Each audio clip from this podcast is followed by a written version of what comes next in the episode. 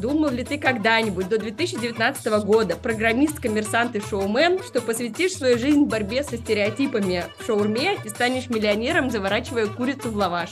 Наверняка э, это главный факап моей жизни. Я, скажем так, я делегировал э, чистую прибыль в чужие карманы.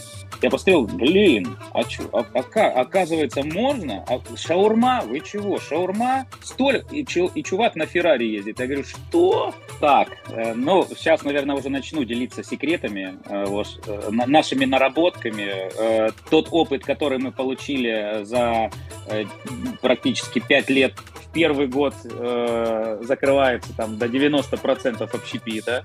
Мы официальное открытие не успевали делать, открывались в техническом режиме. Кто-то выходил из жителей на гору и кричал, мы открыты, они открыты, приходите, все сюда. Вот, э, и все. Привет!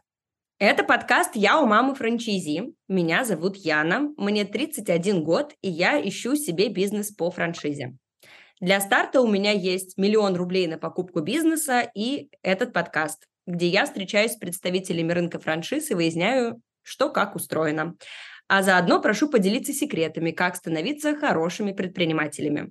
Мы начинаем ресторанный сезон, и я знакомлю вас с гостем сегодняшнего выпуска. На связи Ростов-на-Дону.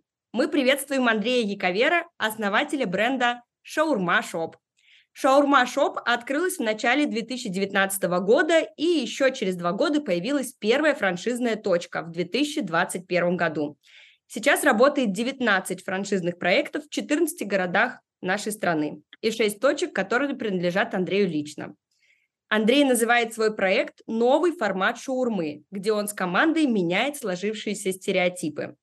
Какие стереотипы есть у шаурмы и что такое новый формат, мы сейчас у него и узнаем. Андрей, привет. Привет, привет.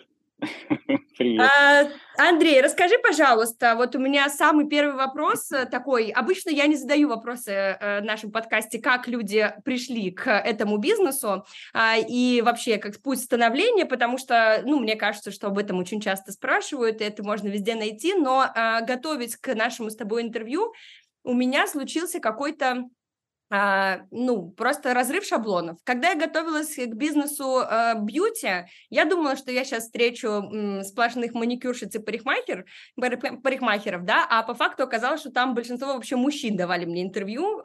Потом я готовилась к детям и думала, там будут сейчас сплошные педагоги. Там были педагоги, но было дофига и э, маркетологов, и продажников, и э, даже представителей крупного бизнеса э, в прошлом. А, так вот, э, когда я готовилась к еде, я думала, что буду разговаривать только с поварами. Пора, видимо, разбивать эти шаблоны в моей, э, в моей голове. Поэтому мой первый вопрос будет такой. Расскажи, пожалуйста, Андрей Яковер, думал ли ты когда-нибудь до 2019 года, программист, коммерсант и шоумен, что посвятишь свою жизнь борьбе со стереотипами в шаурме и станешь миллионером, заворачивая курицу в лаваш? Как все произошло? Ой, э, ну, на самом деле я постараюсь э, максимально коротко рассказать, потому что, в принципе, э, можно так трехтомник э, написать, э, э, такой внушительный, но э, постараюсь э, коротко. Э, если честно, да, 16 лет, э, как ты уже сказала, 16 лет я э, потратил на ивент, организацию праздников, все было в моей жизни весело, хорошо до определенного времени, пока не связался с общепитом. Вот. Э, был и КВН, был и, была и высшая лига, причем и мероприятия это были уже такие со звездами э, уро- уровневые, и зарабатывал я там неплохо в ивенте. Вот, но все-таки, если перескочить этот 16-летний э, промежуток, э, все меня стало почему-то там угнетать. Я э, решил, ну, не знаю, когда проснулся и решил, что я хочу кормить людей. Ну, вот, не знаю, может быть, что-то приснилось. Хочу кормить людей. Вот. Ну и плюс ко всему, э, до шаурмы у нас был бар «Ван Гог», где мы с другом открыли такой бар. А, популярный на то время, так как мы были шоуменами, мы сами в этом баре по вечерам устраивали вечеринки, а, сами там и гуляли, тусили. Вот. Но все было хорошо тоже до поры до времени, пока это все не закрылось. Наверняка это главный факап моей жизни когда был бар Ван Гог, э, слова менеджмент, управляющая компания, скиллы и все подобное, калькуляционные карты, это все было не для меня. Uh-huh. Вот. Э, мы как-то проработали 4 года, причем э, начиналось все очень круто. Вот, весь город был у нас, мы такие вечеринки устраивали, вот, с, как сейчас это говорит Ростов, молодежь. Да? Копы Ростов, были да? нашими да, э, это было под Ростовом, в городе uh-huh. под Ростовом. Uh-huh. Вот. Э, копы были наши главные посетители ежеве... практически пятница, суббота, воскресенье. Вот. А, но было, повторюсь, весело, было пьяно, было танцевально, но деньги были, вот, но, к сожалению, они были не у меня. Зарабатывали все, начиная от э, обычного официанта, администратора, управляющего, бармена, входная группа, э, я имею в виду охрана. Э, вот, в общем, как бы мы не старались ограничивать все это, но я уже потом об этом узнал, когда уже заведение закрылось, я думал, блин, ну значит я такой никчемный, вот, если денег нет. Оказывается, деньги были, просто они были в карманах Хорошо 30, распределены наверное, по чужим карманам равномерно. Да, да. Я, скажем так, я делегировал э, чистую прибыль в чужие карманы. Бар не приносил ничего, а деньги туда вливались постоянно, надо было что-то отдавать инвесторам, э, вот, в банку надо было отдавать. И я, безденежье было колоссальное. И когда мне за мероприятие перекидывали аванс в 2000 рублей, я э, был самым счастливым человеком, потому что все, значит, сегодня есть что поесть. А, это, это уровень предпринимателя просто бог. Вот, вот это меня начало настораживать, и я тогда уже начинал понимать, что надо менять что-то в жизни. Когда-то мысль о том, что кушать нечего, а хочется, привело к тому и семья, когда семью, да. которую обязательно нужно кормить, привело вот к сегодняшнему моменту. А вот. расскажи тогда, пожалуйста, э, в итоге, э, вот, э, наверное, три самых, может быть, или одну самую главную мысль, которую ты вот вынес из Ван Гога. А, контроль. А, контроль качества, контроль сотрудников, контроль процессов всех, которые есть в общепите. Ну, по крайней мере, в моем, да, в моем направлении. А, там, где можно было что-то украсть сейчас с тем самым опытом, ну вот, знаете, mm-hmm. учиться на своих ошибках, это прям про меня. У нас есть общая система э, визорства, да, где мы подключаемся даже не только к нашим точкам, но и к точкам партнеров. Мы выделяем им визоры, они смотрят, э, как работают партнеры, составляют э, анкету и рекомендуют, что нужно исправить. Вот, это первое. Второе, это конечно же, управление, это команда. Вот. Команды э, когда-то, э, которые уже давно, давно с нами, которым я доверяю безгранично. Система автоматизации, которую мы используем на точках. В больших ресторанах, где много очень позиций, это там, э, скажем, Айка и Airkeeper, у нас система Квикреста, все то же самое, вот, но чуть-чуть проще, дешевле, вот, нас она тоже устраивает. А, и тут не обманешь. Скажем так, это основные три кита, вот, э, где мы контролируем все uh-huh. это дело.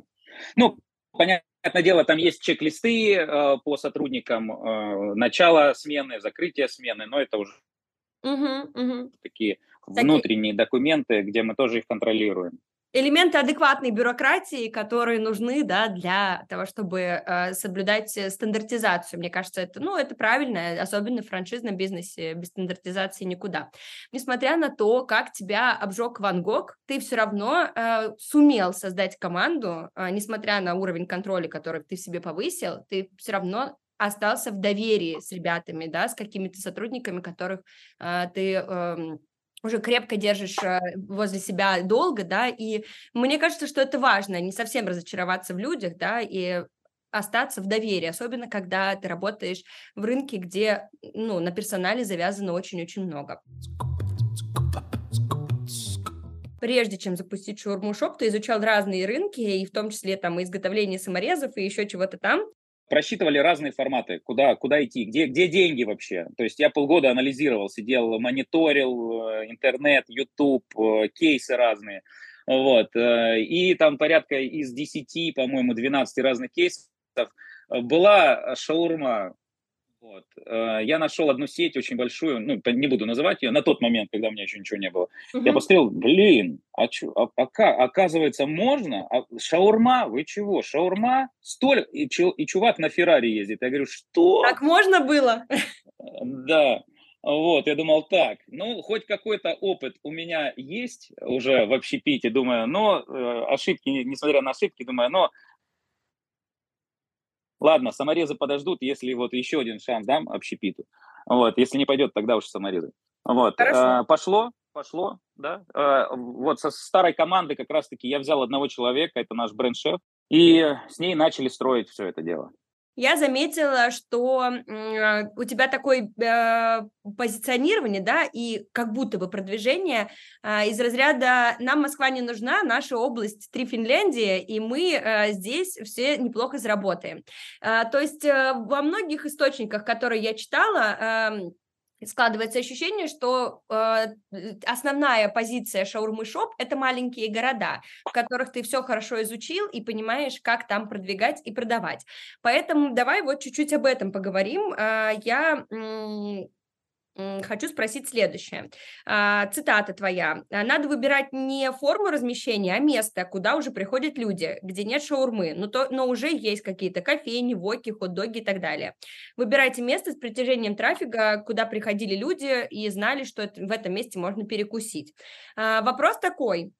А, как вы анализируете место для своего потенциального партнера? Есть какие-то фишки, технологии, может быть, там искусственный интеллект, бигдата, что вы используете? Или в маленьких городах а, это пока и не нужно? То есть это и так понятно? А, так, э, ну, сейчас, наверное, уже начну делиться секретами, э, э, нашими наработками. Тот опыт, который мы получили за практически пять лет существования нашей сети, когда мы открывались, я сначала открыл 6 своих точек до, ну, до франшизы. Я тестировал, причем они были разные. По локации, по, даже по городам. Я в трех городах открылся изначально. Вот, по квадратуре. Вообще все разное. То есть мне надо было посмотреть, что, что работает, что нет. Вот. Э, тогда уже первый вывод я сделал, что города, небольшие города э, формата 80 тысяч населения – 100-150 а, тысяч населения работают и качают, ну, качают э, такой у нас э, сленг э, общепитовский, гораздо лучше, чем э, города-миллионники. В миллионниках огромная конкуренция, а в небольших городах мы открываемся, когда мы открываемся, для местных людей мы такой мини-Макдональдс. Вот, э, да, ну то есть там мы даже сейчас открываемся в городах 25, 20. Последние а, что, где мы открылись, это поселок городского типа на 9,5 тысяч человек, и в первый же месяц ребята больше миллиона сделали на 9,5 тысяч человек. И э, в таких городах, э, ну, это хорошо, это сейчас я не в упреком говорю, даже в некоторых мы официальное открытие не успевали делать, открывались в техническом режиме, кто-то выходил из жителей на гору и кричал, мы открыты, они открыты, приходите, все сюда.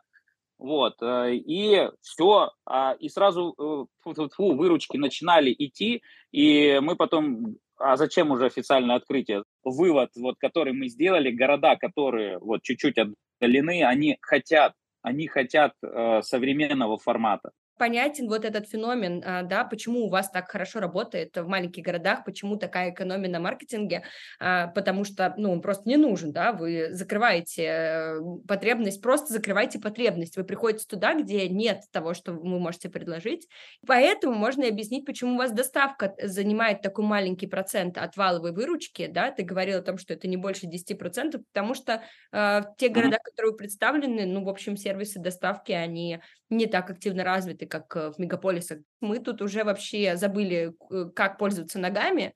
А, и для меня, когда я это читала, я думаю, в смысле, почему 10%? У нас, мне кажется, это 90%. Ну, я не знаю, я еще поговорю с ребятами, которые делают франшизы в больших городах, и мы выясним, что у них там с доставкой. Но, тем не менее, в общем, мне это теперь понятно.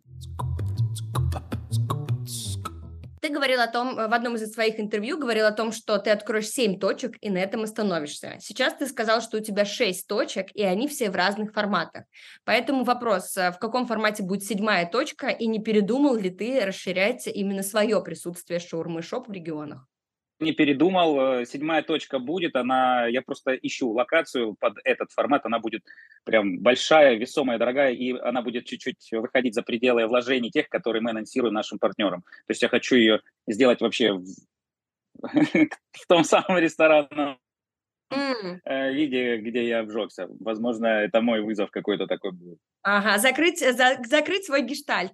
У вас есть несколько форматов, это надо сказать, э, и с зоной ожидания, и с местом питания, и просто с ларьком, где 80, по-моему, квадратных метров, это на тот момент был самый большой шаурма-шоп, и сейчас ты открываешь еще более ресторанный тип, поэтому вопрос такой, а, можешь ли ты дать вот э, обратную связь по всем форматам, какие из них э, может, как можно оценить вот по простоте, рентабельности чистой прибыли? Давайте составим такой рейтинг. Да, да? Есть такой. Давай. Есть, есть. Проанализировав свои точки и точки партнеров, которые уже открыты, мы сделали вывод, что максимально оптимальный вариант, а, наш формат, который мы предлагаем, да, это 30-40 квадратов шурма. То есть а, это есть и небольшая зона посадки, и открытая кухня, и подсобные помещения еще одна из наших фишек, да, это то, что мы стараемся вложиться в открытие около миллиона рублей. Миллион, миллион сто. То есть, понятное дело, есть э, э, шаурмичные, в которые ну, кто-то вкладывает и 3, и 4, и 5, и 6 миллионов. Есть такие сетки, вот, э, информация в открытом доступе. Но мы э, за то, чтобы небольшие вложения, но э, хорошая прибыль, и чтобы это максимально быстро э, окупилось. То есть срок окупаемости э, был там меньше года, там 8 месяцев, грубо говоря. Вот под это мы заточены. Угу. То есть э, баранью голову мы не вешаем на стену а почему шаурма в фудтраке или в ларьке не популярна? Я вот себе представляю маленькие города в каком-то месте притяжения, это, возможно, какие-то э, места пересечения там транспортные, где вот какой-то ларек, где можно было бы to да, с собой забрать, это было бы эффективно. Или это неправда?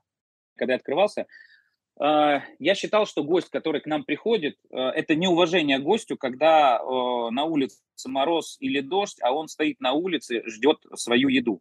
Поэтому на одной из локаций у нас есть самая маленькая точка, 15 квадратов.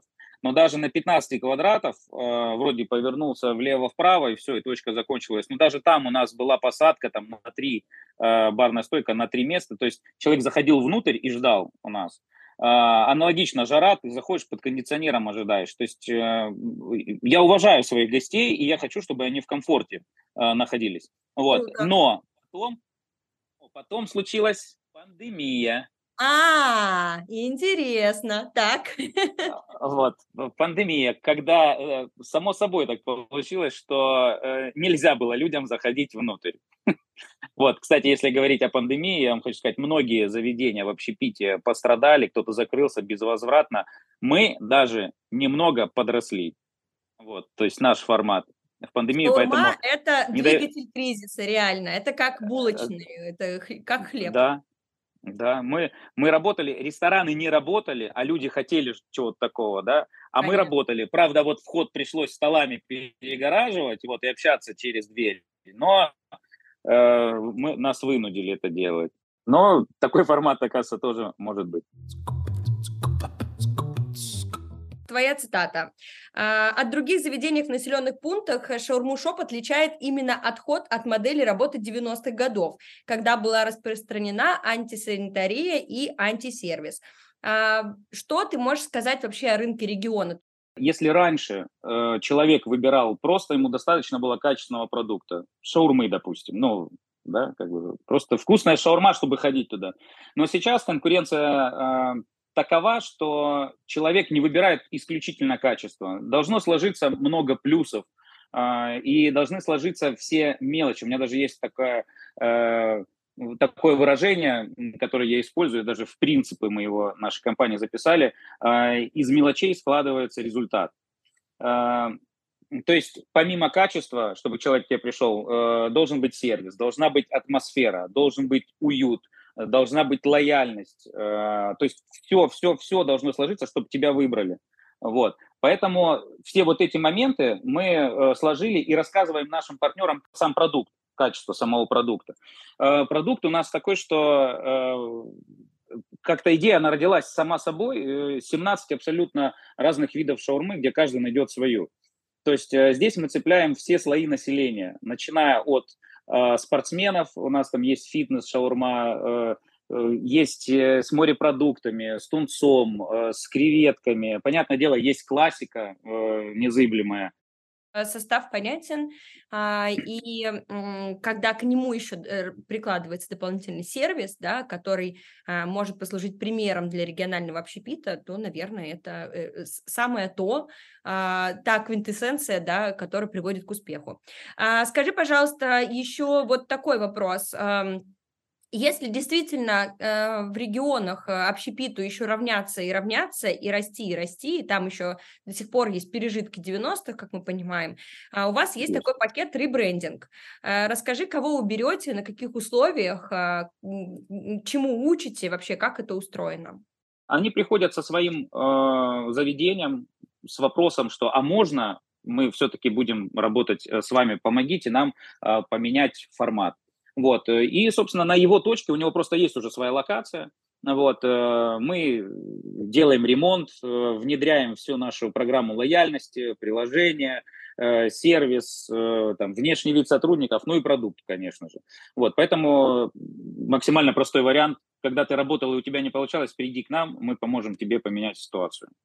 А, слушайте, ну, получается, что надо обратиться сейчас к общепитам регионов и сказать, что если вы не понимаете, куда двигаться дальше, зашли в тупик, а засели на своей кухне и не понимаете, куда бежать, как привлекать к себе клиентов, а, можно не заниматься там даже форматом образования или наставничества, достаточно просто в каком-то лояльном формате приобрести в э, франшизу Шаурмы Шоп, стандартизировать свои процессы и сделать это чуть качественнее и понятнее для потребителя. Кстати, а, да, совершенно верно. Вот такое наблюдение, хочу сказать, оно, в принципе, чуть-чуть относится даже к ребрендингу, то есть не знаешь как, приди спроси, мы поможем, научим, да, поменяем то, что у тебя есть. 50% а, наших партнеров, да, это люди, которые уже в бизнесе, у них есть свои бизнесы. А-а-а. Вот.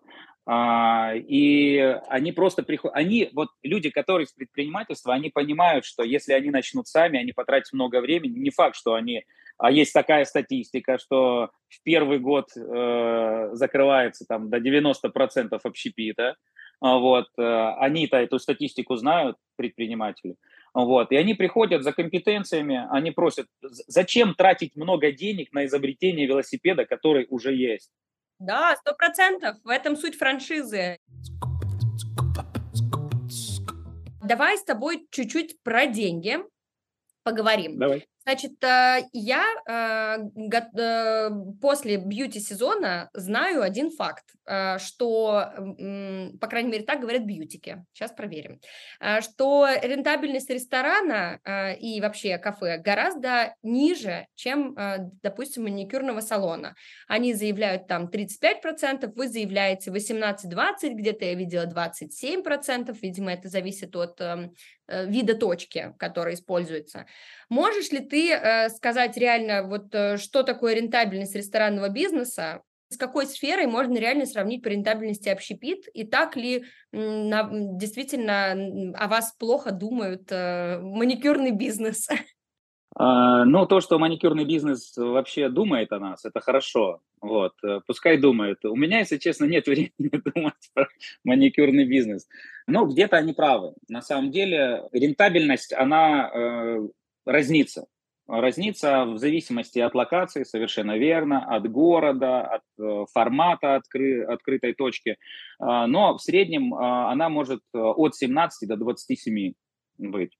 27 – это когда у тебя уже, э, допустим, вот как у меня, да, там 6 точек, и у тебя команда, которая работает, занимается да, обслуживанием этих точек, там управляющий, администратор, закупщики, там товаровед, бухгалтер, вот, э, и их зарплата, она размазывается Разма... на все точки. Да, поняла. Вот, и, соответственно, зарплатная ведомость уже не такая. Вот. Ну и, понятное дело, есть еще сезонный формат цен, на продукты, когда там зимой одни цены на овощи, летом они копеечные, ну и так далее. Поэтому она может варьироваться. Допустим, э, точка на 95 э, квадратов э, в городе Ростов-на-Дону, да, она приносит там порядка 190 тысяч рублей чистыми. Вот. Ага. А, с валом там 1,1 где-то. Вот. Миллион, 1,2. Угу. Вот. А есть другая точка на 30 квадратов, которая приносит 250 чистой прибыли. Ого! Вот. Э, но там вал даже меньше, чем э, у той. Вот, там вал около миллиона. Из-за чего? Из-за того, что там меньшее количество сотрудников, аренда меньше в два с половиной раза, вот, э, эм, коммуналка меньше. Слушай, хочу еще тогда спросить у тебя про то, что меня реально беспокоит, вот я покупаю франшизу шаурмы. Две вещи, которые меня беспокоят больше всего. Это еда. Давай которая портится у вас на сайте и вообще в вашей позиции э, расписано, что кухня вся с точностью до грамма, что продукты день в день. Как достигать вот этого всего во всех городах? Как вы ищете поставщиков в новом городе? И как, э, куда деваются все остатки, отходы? Навер... Ну, не может же быть такого, что привезли столько курицы и столько и потратили, учитывая 18 видов шаурмы. Может, Реально? Но если касаемо поставщиков, э, мы работаем с федеральными поставщиками в большей степени, и они практически во ну пока не было такого, что федерального поставщика не было в том регионе, где у нас появляется партнер. Вот. Э, и, соответственно, они уже получают э, ту цену, они получают, ну, у них, у, всех партнеров уже есть э, список продуктов, которые мы берем у, того или иного поставщика. То есть им не надо там выбирать, тестировать. Вот тебе сказали, вот возьми, если наггетсы, то вот такие. Круто. Вот. Если, каса, если касаемо мяса, мы, опять-таки, моя принципиальная позиция и один из э, наших принципов – это честность. Вот. Э, и мы не используем заморозку, мясо замороженное мы не используем, мы э, работаем охлажденкой. То есть э, мясо привозит нам 3, ну, в зависимости там, да, от спроса, 3-4 раза в неделю привозят. Вот, то есть мы тут же его замариновали, вечером оно, это делают все повара, вот, mm-hmm. они, вечером оно, ночью оно стоит замаринованное, утром это все на вертеле. Все, все это до конца дня но к концу, к концу все срезается в любом случае, даже если какой-то остаток. Но э, сотрудники, они э, знают, что нужно продать все. Вот, поэтому они продают. А если мясо чуть-чуть раньше закончилось, у нас же, э, это я только сказал про 17 видов шаурмы, но у нас же есть и блюда в булке, и хот-доги, э, и закуски, и фрибоксы, не путаются ли люди, э, когда такой большой ассортимент? Ну, по крайней мере, я сужу по Петербургу, где тенденция в уменьшении меню. То есть э, бывают уже просто заведения, где три позиции. Все, они готовят только три позиции. А, как вы вот, почему у вас наоборот? Я начал тестировать. У нас не сразу 17 было, там было их 8 сначала вот, потом там 12, 15, 17. А, просто людям это стало нравиться. Повторюсь, это если делать одинаковую шаурму с разными соусами, тогда это не зайдет, это обман, это нечестно. Mm-hmm. А если они действительно разные, вот повторюсь, да, там к нам ходят спортсмены, которые там выходят они из фитнеса, да, и пошли, потому что, допустим, фитнес-шаурму, туда идет э, там сельдерей, болгарский перец, курочка, э, вот, э, что там у нас еще идет, Андрей, а, остановись! Я, я хочу есть! А, да? Да? И туда идет термостатный, термос, термостатный йогурт туда идет еще, вот вместо белого соуса. Ну, то есть, чего, чего, что, что полезнее может быть на самом деле? Поэтому они в своем фитнес-зале рассказали, все, ребята к нам ходят.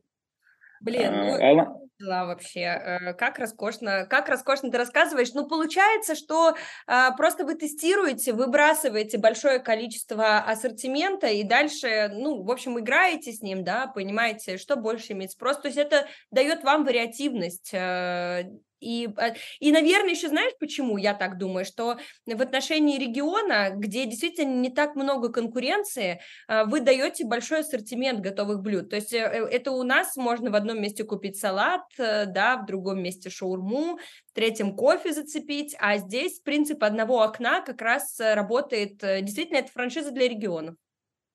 Да, да. Ну, то есть э, в Макдональдсе там же тоже много выбора бургеров Согласна. разных.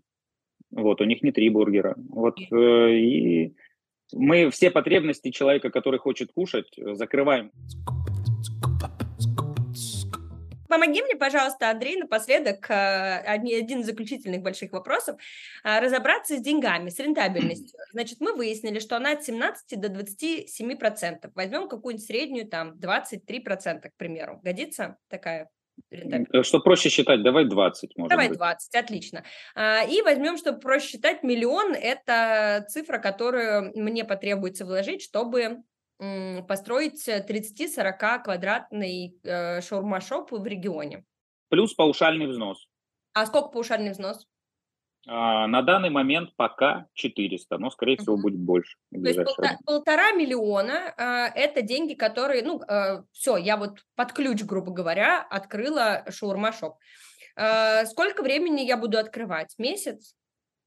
А, минимум месяц. Угу. Вот, э, если делать все оперативно и делать, как говорит управляющая компания, включить многозадачность, купили, потратили, 20% э, округлили рентабельность, э, и, значит, я знаю, что в 3000 гостей в среднем проходит в месяц в такой точке, да, так, так угу. Угу.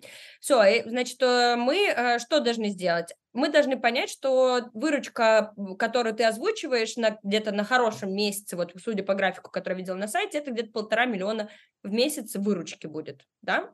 Или миллион берем? Ну, милли... ну чтобы проще считать, ну, где-то у нас э, миллион двести, да, но чтобы проще считать, можно миллион взять. Я калькулятор открою, мне несложно миллион двести посчитать. Я открыла а, калькулятор, миллион двести, я разделила на три тысячи гостей, правильно? Получила 400 угу. рублей. 400 рублей – это средний чек. А, плюс-минус, да. Да? И я беру рентабельность 20% с одного чека. Так можно сделать? Ну, давай попробуем. Я давай. просто по-другому считаю. Я просто по-другому считаю. А, значит, э, ну я, ну, я исхожу из позиции просто деревянного человека вообще в общепите, деревянного человека вообще в математике, а, поэтому я вот иду по какой-то своей просто по темному лесу, я вот этот олень э, слепой, бегущий через горящий лес, и я э, вот так хочу посчитать. Ну, попробуем давай.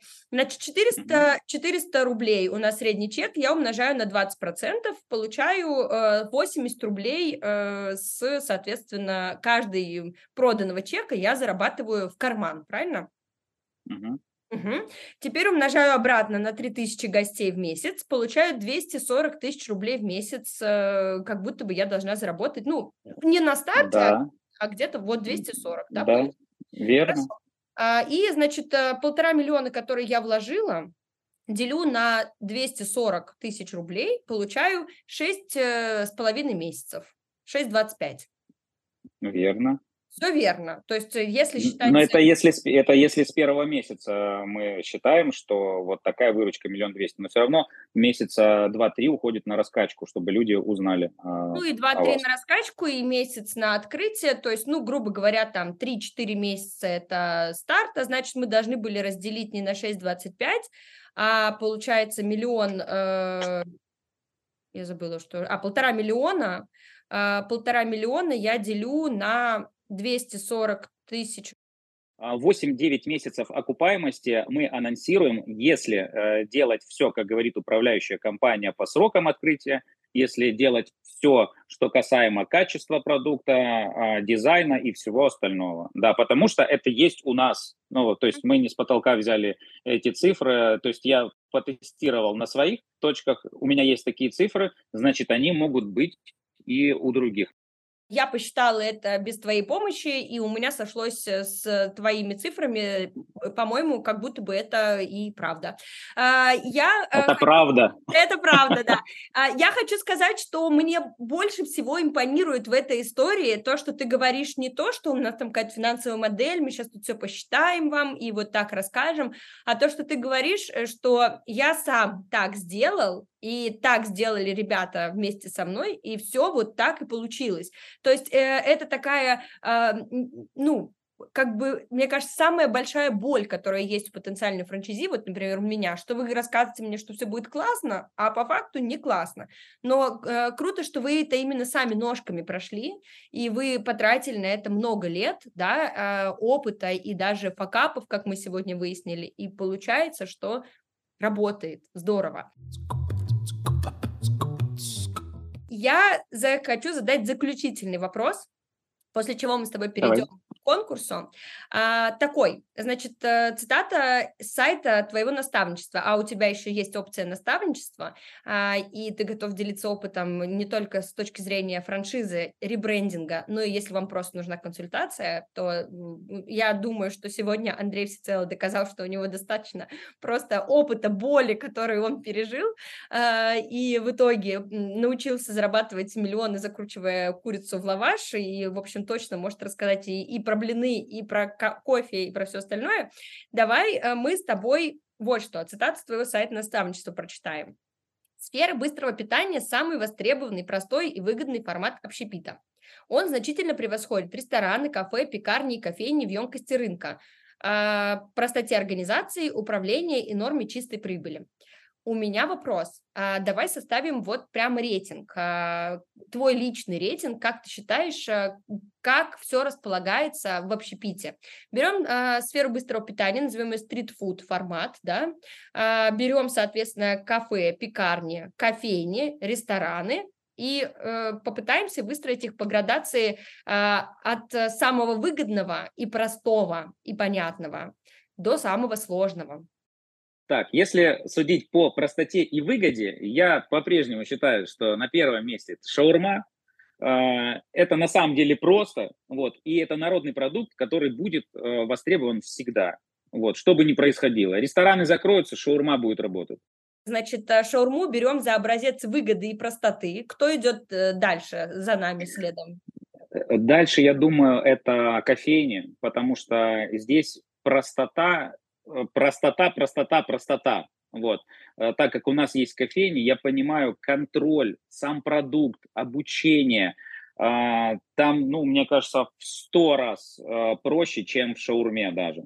Насчет выгоды, здесь вопрос. Конечно же, выгода будет меньше меньше, чем в шаурме. Вот. Но это я имею в виду формат больше to go, то есть это кофе, десерты, ну и какие-то закуски там типа сэндвичи. Дальше это пекарни. Э, я думаю, я знаю э, предпринимателей, у которых есть пекарни. Там выгода есть, mm-hmm. вот, но там уже сложнее технология, сложнее даже, чем в шаурме, гораздо сложнее. Вот, и контроль процессов гораздо из сложнее. А, вот. Что-что? Из-за печ, из-за печек, из-за выпекания? Да, да, да. Дальше другие форматы э, мне могут стоять. Это и блины, э, и суши, и роллы. Вот следующий пункт. А потом уже рестораны, на мой взгляд. В ресторанах, э, я знаю рестораны большие, которые э, делают вал, там могут 5, 6, 7 миллионов делать, а зарабатывать 300 тысяч рублей. Понятно. Я говорю, а зачем открывать ресторан э, за 7 миллионов, когда ты можешь 7 шаурмичных открыть и с каждой там, ну, пускай даже по 200 зарабатывать. Для чего? Андрей, спасибо большое за полноту, за интересность, за юмор, за честность э, в этом интервью. Э, я прям получила колоссальное удовольствие от общения. Мне кажется, что мы прям нащупали все то, что должны были подсветить. Я хочу э, рассказать нашим слушателям о том, что мы в этом сезоне, как и во всех предыдущих, запускаем конкурс. Мы просим э, обратную связь от наших слушателей к нашим спикерам. Мы просим задавать вопросы. Это можно сделать на нашем Дзен-канале или в нашем Телеграм-канале или в нашем Нельзяграме, который тоже теперь появился. Все это можно найти на, э, по названию «Я у мамы франчайзи» или аккаунты все называются «I love франшиз» в одно слово. А, а, и то, и то, на все ссылки мы оставим в описании. Туда надо переходить. И везде, где есть возможность оставить комментарий, неважно под каким выпуском, мы все читаем, все фильтруем сами. А, пишите вопросы, какие бы они ни возникли. и мы все адресуем нашим спикерам. В конце сезона они на все нам ответят, и лучшие вопросы получат подарки от наших спикеров. Андрей тоже приготовил подарок от э, себя лично и от Шаурмы Шоп. Расскажи, пожалуйста, какой подарок достанется нашим слушателям. Подарок есть, э, уже несмотря на то, что победителя будем выбирать не скоро, но тем не менее подарок у меня и готов отправиться к победителю. Но на самом деле это книга, это книга а, Александра Фридмана. А, я, если честно, прочитал уже несколько его книг. Ну, для тех, кто не знает, да, кто такой Александр Фридман, у него даже на книге здесь написано «Автор бестселлера «Вы или вас». Профессиональная эксплуатация подчиненных. Обязательно нужно прочитать. А книгу я отдаю контроль в регулярном менеджменте, э, потому что если нет точек контроля тех самых точек контроля, на которых я обжегся много лет назад, то э, можно закончить очень быстро с предпринимательством. Поэтому вот такая книга отправится победителю. Андрей, спасибо еще раз огромное за интервью.